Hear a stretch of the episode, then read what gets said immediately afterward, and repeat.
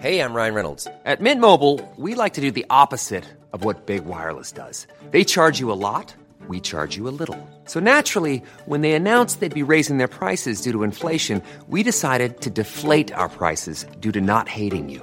That's right. We're cutting the price of Mint Unlimited from $30 a month to just $15 a month. Give it a try at mintmobile.com slash switch. $45 upfront for three months plus taxes and fees. Promo rate for new customers for limited time. Unlimited more than 40 gigabytes per month. Slows. Full terms at mintmobile.com. Jerónimo Arango. Vamos a platicar ahora con Ernesto Piedras. Él es académico del ITAM, director general de, Competitive Intelligence Unit, el CIU, que bueno, pues es eh, siempre un, una, eh, un organismo muy, muy fiable para darnos datos del sector de telecomunicaciones y radiodifusión. ¿Cómo estás, mi querido Ernesto? Muy buenos días. Mario, siempre es un gusto saludarte y a la audiencia y estos días qué forma de vivir tan diferente tenemos, pero sabes que no soporta hoy la conectividad, la conectividad de telecomunicaciones y de radiodifusión, el trabajo que tú haces, que muchos colegas nuestros hacen, porque es la primera crisis pandémica en la historia de la humanidad que vivimos en hiperconectividad. Siempre hemos estado conectados, ha habido correo, telégrafos, líneas fijas, pero hoy estamos trabajando, estudiando, informándonos, este, eh, como nunca antes lo hicimos y pues bueno, vamos, vamos con esto. Las redes de telecomunicaciones, la radiodifusión está funcionando. Debemos reconocer las inversiones que el sector ha hecho en 10, 15 años anteriores porque hoy estamos pudiendo pues como sociedad salir adelante y eso es algo de celebrar. Pues sí, son, son tiempos, como tú dices, de hiperconectividad para, para, para México, eh, para el mundo en general, y, bueno, pues este tema del aislamiento social, el home office, nos hace utilizar eh, en demasía estas redes de, telecomunicaciones. A ver, eh, hay, hay, retos, por supuesto, para los operadores, para quienes, los proveedores de los servicios, por supuesto, por esta alta demanda, pero también por parte de las autoridades, eh, ¿qué, qué, qué están haciendo ahí para, pues, para que, que todo esto fluya bien, para que la conectividad se mantenga y para que los operadores pues no lleguen a un punto en el que digan, oigan, estoy saturado, este, necesito que me echen la mano con esto, o sea, ¿Cómo puede ser una, eh, cómo se puede coadyuvar entre sociedad, iniciativa privada y gobierno para que todo esto funcione bien? eh, de hecho, lo que estás comentando es un ayúdame a ayudar. Y, y tu pregunta es, ¿qué pueden hacer los operadores? Mucho, lo han hecho, han invertido y las autoridades todavía no no mucho, ¿eh? ¿eh? insuficiente. En el mundo hay buenos ejemplos. Hay países, pero cuando digo países, no solo son los países más avanzados, más desarrollados, sino hay países como eh, Colombia, como Perú, que traen muy buenos ejemplos de actividades, de acciones desde el regulador y el gobierno. Y en México eh, podemos eh, inspirarnos mucho en ellos.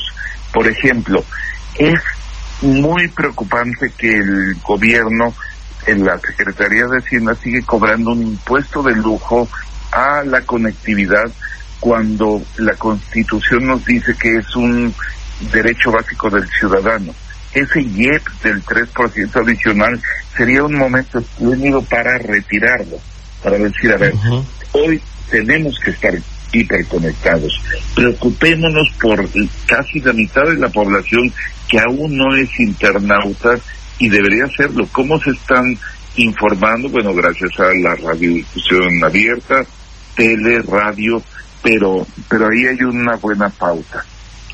Hay otros ejemplos, hay uso del espectro radioeléctrico. Estos, estos ductos invisibles por donde viaja nuestra comunicación celular, móvil, hoy navegamos, nos enteramos del temblor de anoche, esta información que transmites, viaja por esos canales invisibles que tenemos.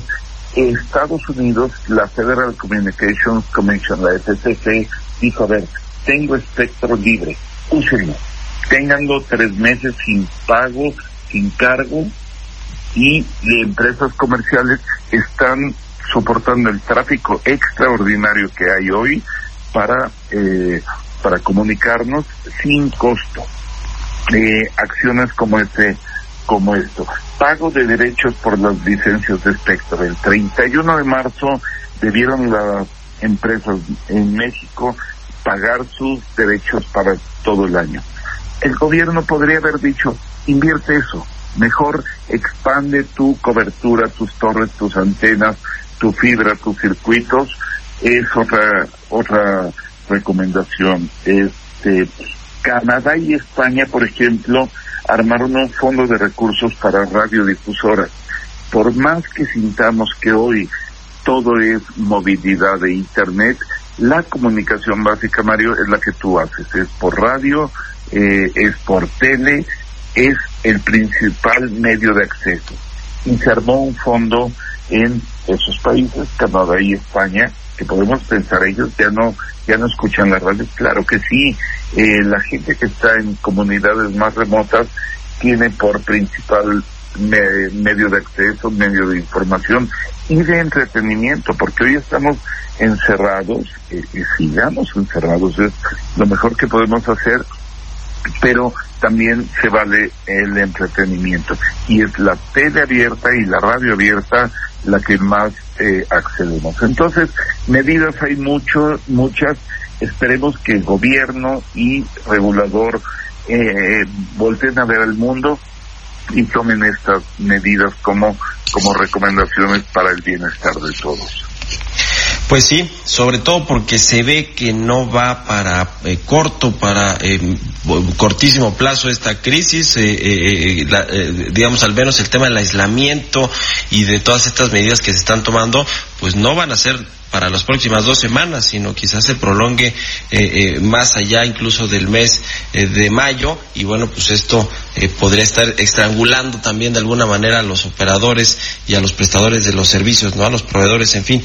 pues ahí está en sus, en sus redes sociales y en sus páginas, ¿verdad? Estos, pues esta información en de, de CIU, ¿no? De Competitive Intelligence Unit, mi querido Ernesto. Exacto, Mario, y es un poquito la reflexión social que hoy tenemos de ayúdame a ayudar. O sea, eh, nosotros queremos estar conectados, necesitamos y afortunadamente estamos conectados, pero hay empresas y hay redes que por primera vez en la historia de la humanidad nos están dando este soporte y pues ojalá tengan las mejores facilidades y nosotros aprovechemos el streaming, las redes móviles, las redes fijas, la, eh, la conectividad por cable, por satélite. Hoy somos afortunados dentro de esta crisis que tenemos de esta hiperconectividad. Pues la verdad que sí, a cerrar filas entonces entre gobierno, reguladores y eh, eh, proveedores de servicios, operadores. Muchas gracias, mi querido Ernesto Piedras, director general de DECIU, por habernos tomado la llamada aquí en Bitácora de Negocios y muy buenos días.